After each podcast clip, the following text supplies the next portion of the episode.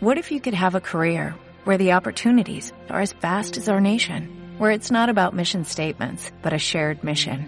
At U.S. Customs and Border Protection, we go beyond to protect more than borders, from ship to shore, air to ground, cities to local communities. CBP agents and officers are keeping people safe. Join U.S. Customs and Border Protection and go beyond for something far greater than yourself. Learn more at cbp.gov/careers. En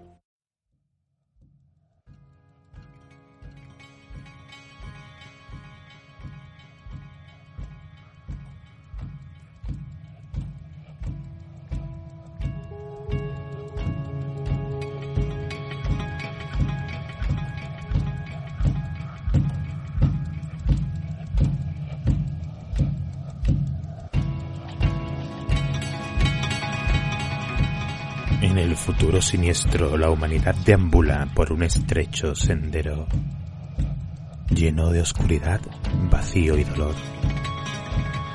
En el silencio del espacio disforme llegan a lo lejos unos tenues sonidos que como caricias apenas logran tocarnos, pero que solo tal vez nos hacen recordar lo que una vez fuimos, lo que una vez soñamos ser.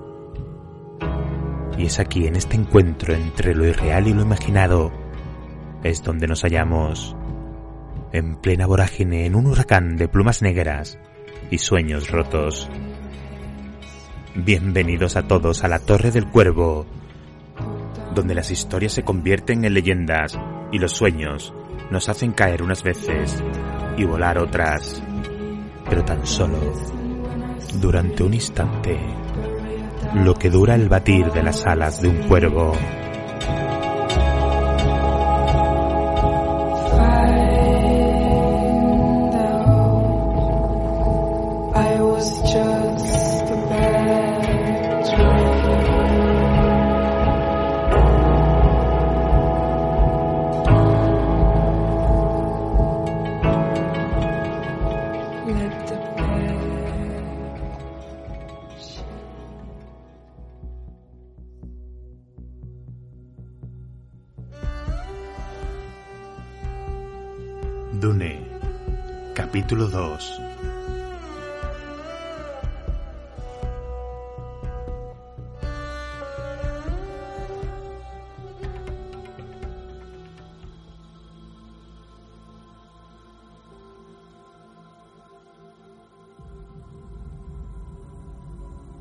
Intentar comprender a Muad'Dib sin comprender a sus mortales enemigos, los Harkonnen, es intentar ver la verdad sin conocer la mentira. Es intentar ver la luz sin conocer las tinieblas. Es imposible. Del manual de Muad'Dib por la princesa Irulan. Era la esfera de un mundo, parcialmente en las sombras, girando bajo el impulso de una gruesa mano llena de brillantes anillos. La esfera estaba sujeta a un soporte articulado, fijo a una pared de una estancia sin ventanas, cuyas otras paredes presentaban un mosaico multicolor de pergaminos, librofilms, cintas y bobinas. La luz, procedente de globos dorados suspendidos en sus campos móviles, iluminaba vagamente la estancia. Un escritorio elipsoide revestido de madera de laca petrificada de color rosa jade se hallaba en el centro de la estancia. Algunas sillas a suspensor, monoformes, se hallaban a su alrededor. Dos estaban ocupadas. En una de ellas se sentaba un joven de cabello negro, de unos 16 años, de cara redonda y ojos tristes. El otro era un hombre pequeño y delgado, de rostro afeminado. Ambos, el joven y el hombre, contemplaban la esfera que giraba y al hombre que la hacía girar desde la penumbra. Aquí está Peter, la mayor trampa para hombres de toda la historia, y el duque se apresura a colocarse de buen grado entre sus fauces. ¿No es magnífico plan preparado por mí, el varón Vladimir Harkonnen? Por supuesto, varón.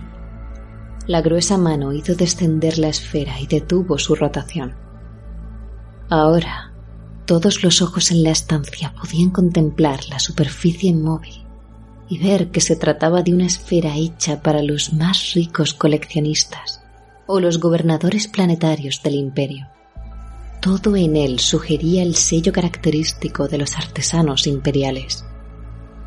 Las líneas de longitud y latitud estaban marcadas con el más filo hilo de platino. Los casquetes polares eran maravillosos diamantes incrustados. La gruesa mano se movió, recorriendo los detalles de la superficie. Os invito a observar. Observa bien, también, Faith Rosa, querido. Desde los 60 grados norte a los 60 grados sur, esos exquisitos repliegues, esos colores, nos recuerdan un dulce caramelo. Y en ningún lugar veréis el azul de los lagos, o ríos, o mares, y esos encantadores casquetes polares, tan pequeñitos. ¿Puede alguien equivocarse al identificarlo?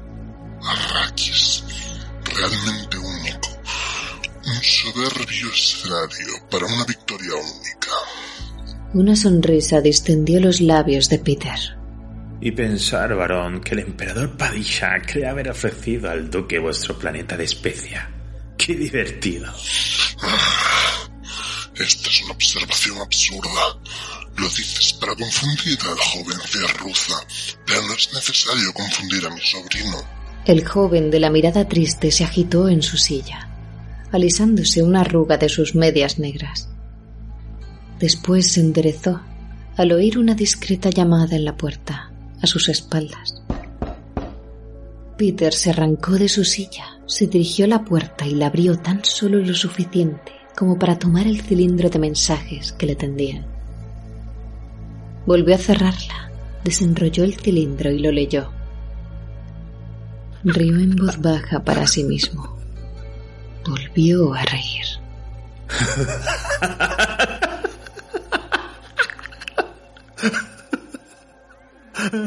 ¿Y bien?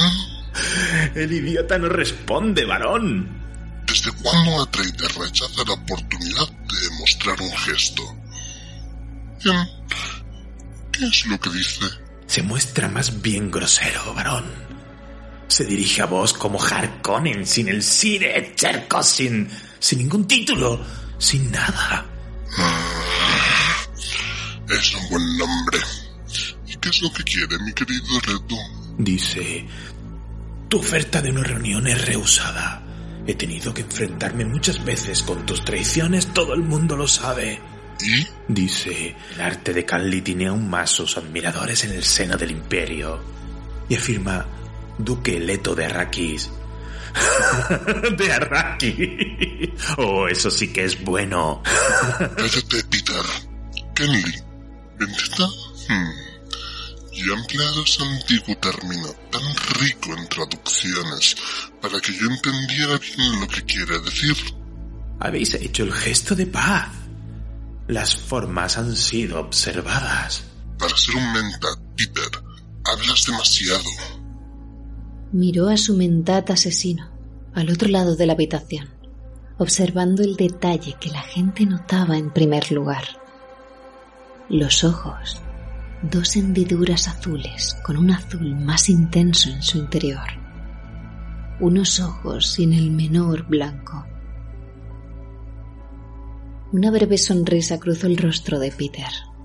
Era como la mueca de una máscara bajo aquellos ojos parecidos a dos profundos pozos. Pero, varón, nunca una venganza ha sido más hermosa. El plan constituye la traición más exquisita. Hacer que Leto cambie Caladan por Dune. Sin la mayor alternativa, puesto que se trata de una orden del emperador. Vaya broma por vuestra parte. Hablas demasiado, Peter. Pero es que soy feliz, mi varón, mientras que vos, vos habéis sido tocado por la envidia. Peter. Ah, varón.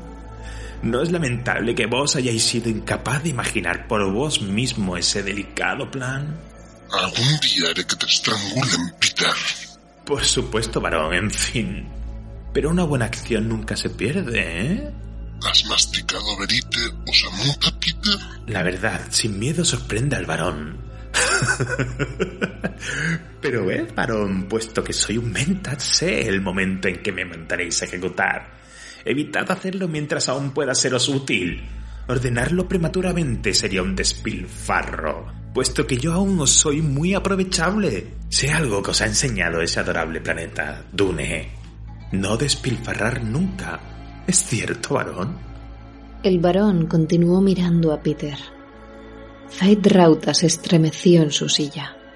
Esos locos pendencieros. Mi tío no puede hablarle a su mentat sin discutir. Creen que los demás no tenemos otra cosa que hacer que escuchar sus disputas. Faith, cuando te invité aquí, te dije que escucharas y que aprendieras. ¿Estás aprendiendo? Sí, tío. A veces me pregunto acerca de Peter. Yo causo dolor a los demás por necesidad, pero él juraría que disfruta positivamente con ello. Por mi parte, siento piedad hacia el pobre Ducaleto. El doctor Yue actuará contra él muy pronto, y este será el fin de todos sus atreides.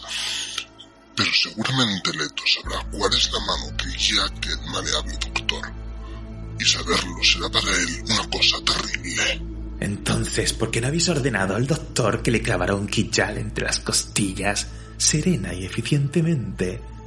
Habláis de piedad, pero... El duque debe saber que soy yo quien le ha condenado, y las demás grandes casas deben saberlo también. Esto las frenará un poco, y así tendrá algo más de campo para maniobrar. Es obviamente necesario, pero eso no quiere decir que me guste. Campo para maniobrar. Los ojos del emperador se han posado ya en vos, varón. Os movéis demasiado audazmente. Un día el emperador enviará una o dos legiones de sus Sardaukar o desembarcará aquí en Prime y este será el fin del varón Vladimir Harkonnen. Te gustaría verlo, ¿verdad, Peter?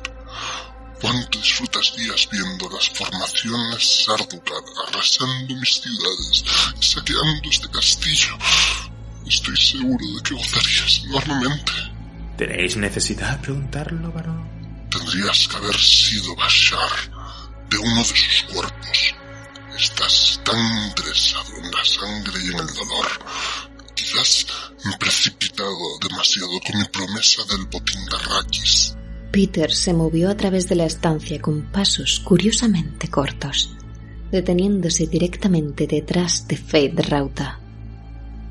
La atmósfera de la habitación era tensa y el joven alzó los ojos hacia Peter con un fruncimiento de cejas. No juguéis con Peter, varón. Me prometisteis a Dama Jessica. Me lo prometisteis. ¿Para qué, Peter? ¿Para el dolor? Peter le miró, hundiéndose en el silencio. Fade Rauta movió su silla suspensor hacia un lado. Tío, ¿tengo que quedarme? Dijiste que... Mi querido Faith Rufa, sé impacienta.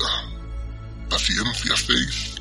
Se movió entre las sombras tras la esfera y volvió su atención hacia el mentat. Y el duquecito, querido Peter. Y el chico Paul. La trampa le traerá directamente a nuestras manos, varón. Esta no es mi pregunta.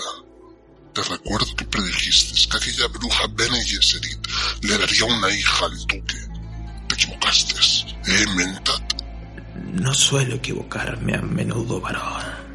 Tío, dijiste que aquí habría algo importante para mí y... Oíd a mi sobrino. Aspira a controlar mi baronía y ni siquiera sabe controlarse a sí mismo. El varón se movió tras la esfera, una sombra entre las sombras. Bien, Faith Rosa Harkonnen. De hecho, venir aquí con la esperanza de poder enseñarte un poco de sabiduría. Has observado a nuestro buen Mentat. Tendrías que haber extraído algo de nuestra conversación. Pero tío... Un Mentat es eficiente. Ese Peter. ¿No crees, Faith? Sí, pero... Ah, ahí está. Pero consume demasiada especie. La come como si fueran bombones. Mira sus ojos. Se diría que acaba de llegar directamente de la excavación arraquena. Eficiente ese Peter. pero también emotivo e inclinado a crisis apasionadas. Eficiente ese Peter, pero también capaz de equivocarse. ¿Me habéis llamado aquí para deteriorar mi eficiencia con vuestras críticas, varón? ¿Deteriorar tu eficacia? Me conoces bien, Peter. Solo quería que mi sobrino se diera cuenta de las limitaciones de un Mentat. ¿Acaso estáis adiestrando ya a mi sustituto? Reemplazarte a ti. Vamos, Peter. ¿Dónde encontraría yo otra Mentat con tu astucia y tu veneno?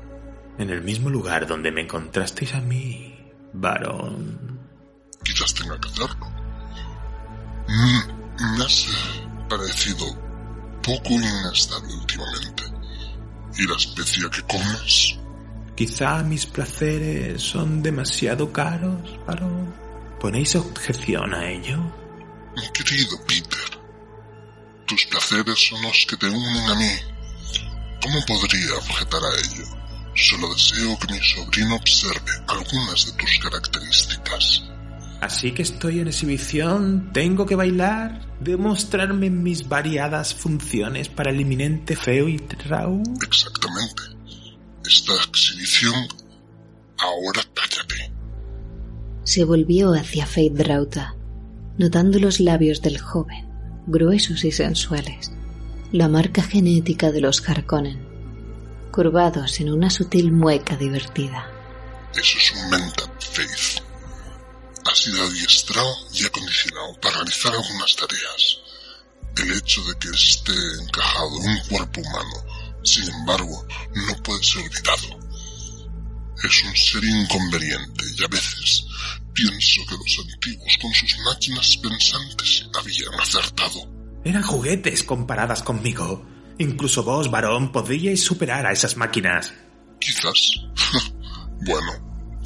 Ahora, Peter, describe para mi sobrino las líneas generales de nuestra campaña contra la Casa de los Atreides. Trabaja comúnmente para nosotros, por favor. Varón, ya os advertí que no había que confiar a un hombre tan joven esa información. Mis observaciones acerca de... Yo soy el único juez en esto. Te he dado una orden, Mentat. Cumple una de tus varias funciones. De acuerdo.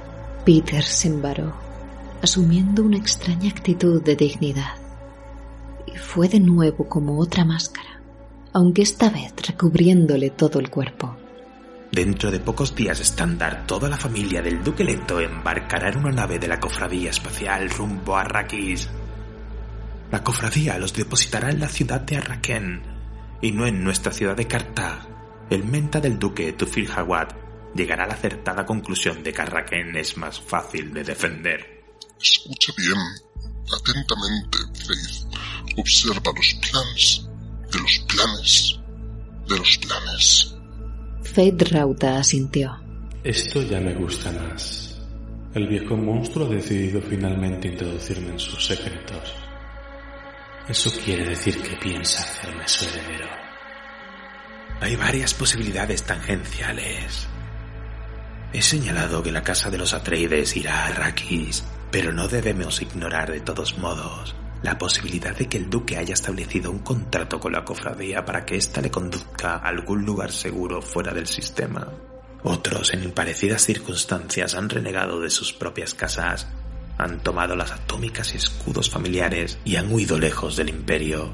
El duque es demasiado orgulloso para hacer eso. Es una posibilidad. De todos modos, para nosotros el efecto final sería el mismo. No, no sería el mismo. Quiero verlo muerto y su línea extinguida. Esta es la mayor probabilidad. Hay algunos preparativos que indican que una casa se dispone a renegar.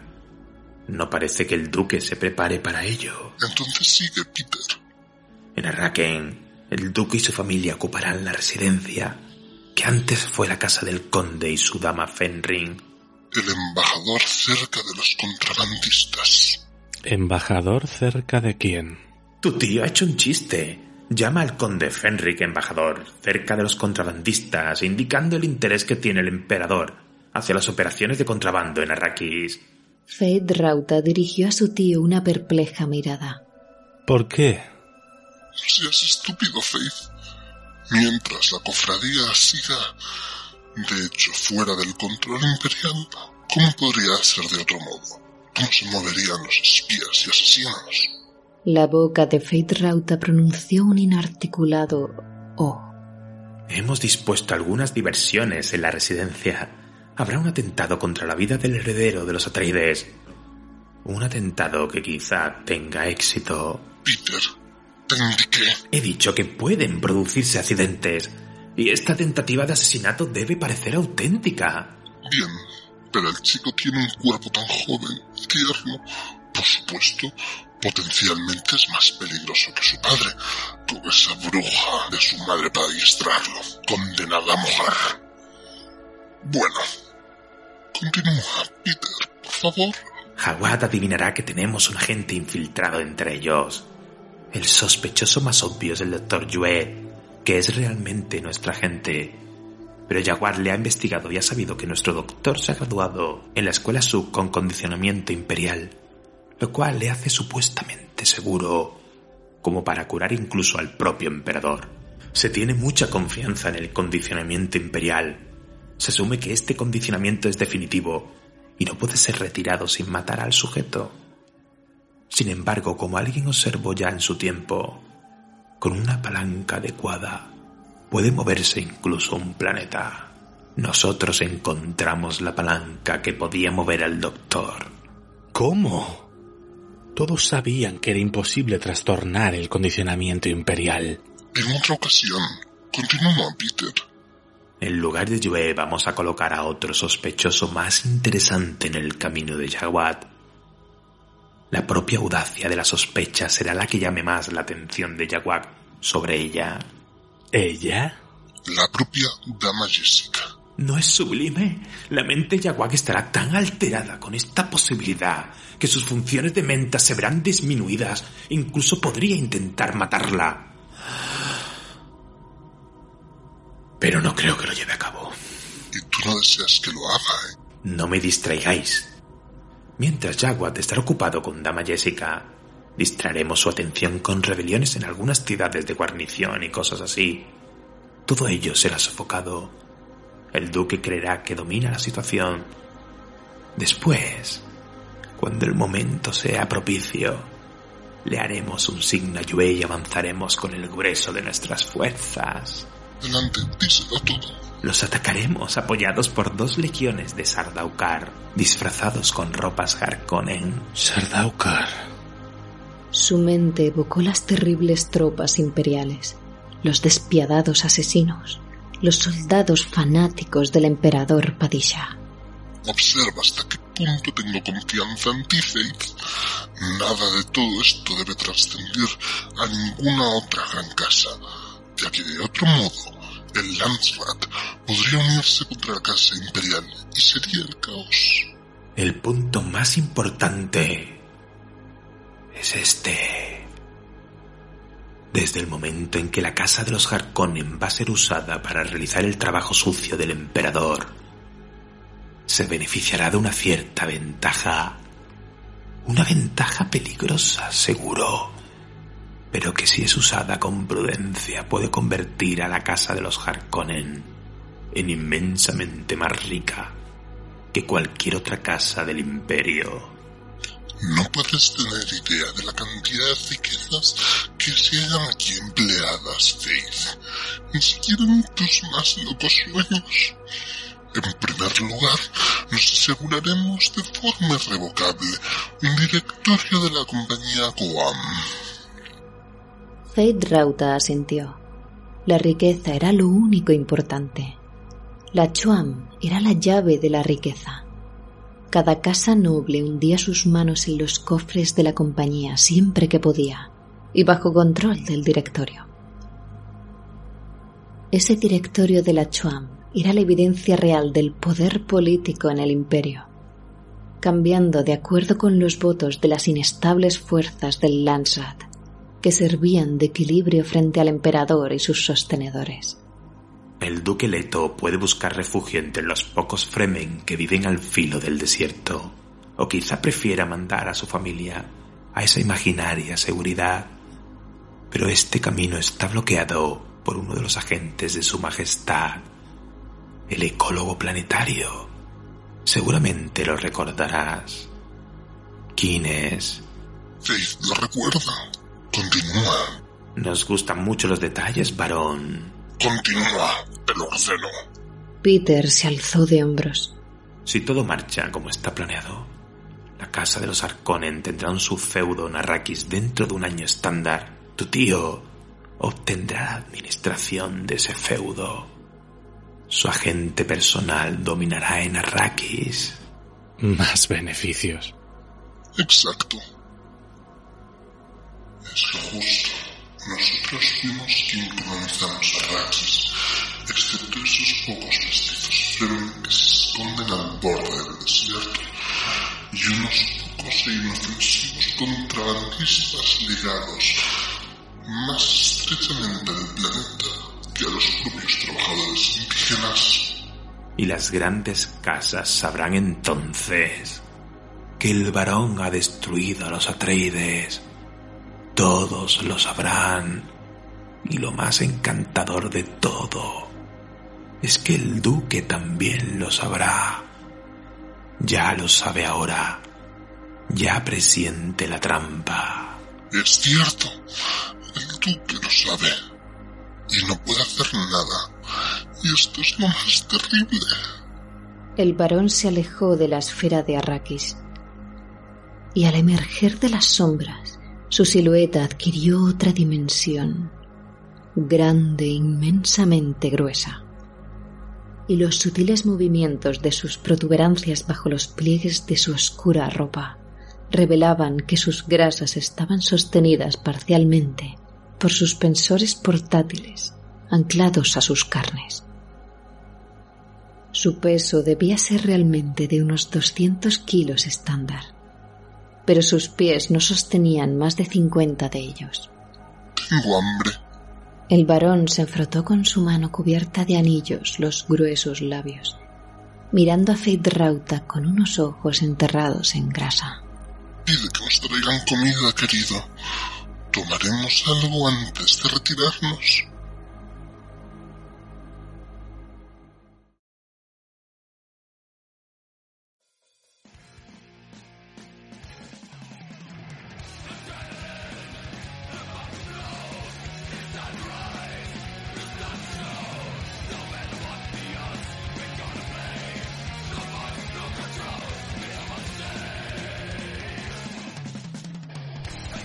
Bienvenidos a todos, viajeros del Inmaterion, a esta vuestra casa, la Torre del Cuervo, vuestro podcast de ciencia ficción oscura, a cargo de estas estancias, vuestro más humilde servidor, el Corintio.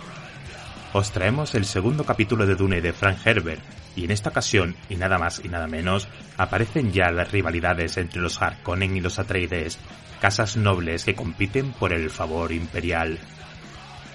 Seguimos trabajando para traeros obras importantes de la ciencia ficción de galaxias muy lejanas, en guerra, distópicas. Y sobre todo queremos agradecer en este capítulo a nuestros Patreon su apoyo a este gran proyecto que no ha hecho más que crecer desde el principio y en el que queremos seguir trabajando y traeros muchas más novedades y proyectos. Muchas gracias a Javier Franco, Ríos Guard, Ekaich, Petacas, Furiosa, Luis Miguel, Dani Castro, Jesús Ibáñez, Antonio Escobar, Luis Miguel Sánchez, Drax y Niavin. Disfrutando de material en exclusiva y siempre por adelantado. Y espero que sigamos en el barco por mucho tiempo. Muchas gracias a todos. Y a los que nos escucháis y queréis apoyarnos en este viaje cargado de peligros, estamos en Patreon, en la Torre del Cuervo. Y también dar las gracias a todos los integrantes de este gran equipo, a nuestros cuervos de la tormenta, que trabajan sin descanso para traernos sus voces y dar vida a tantos personajes. Mil gracias.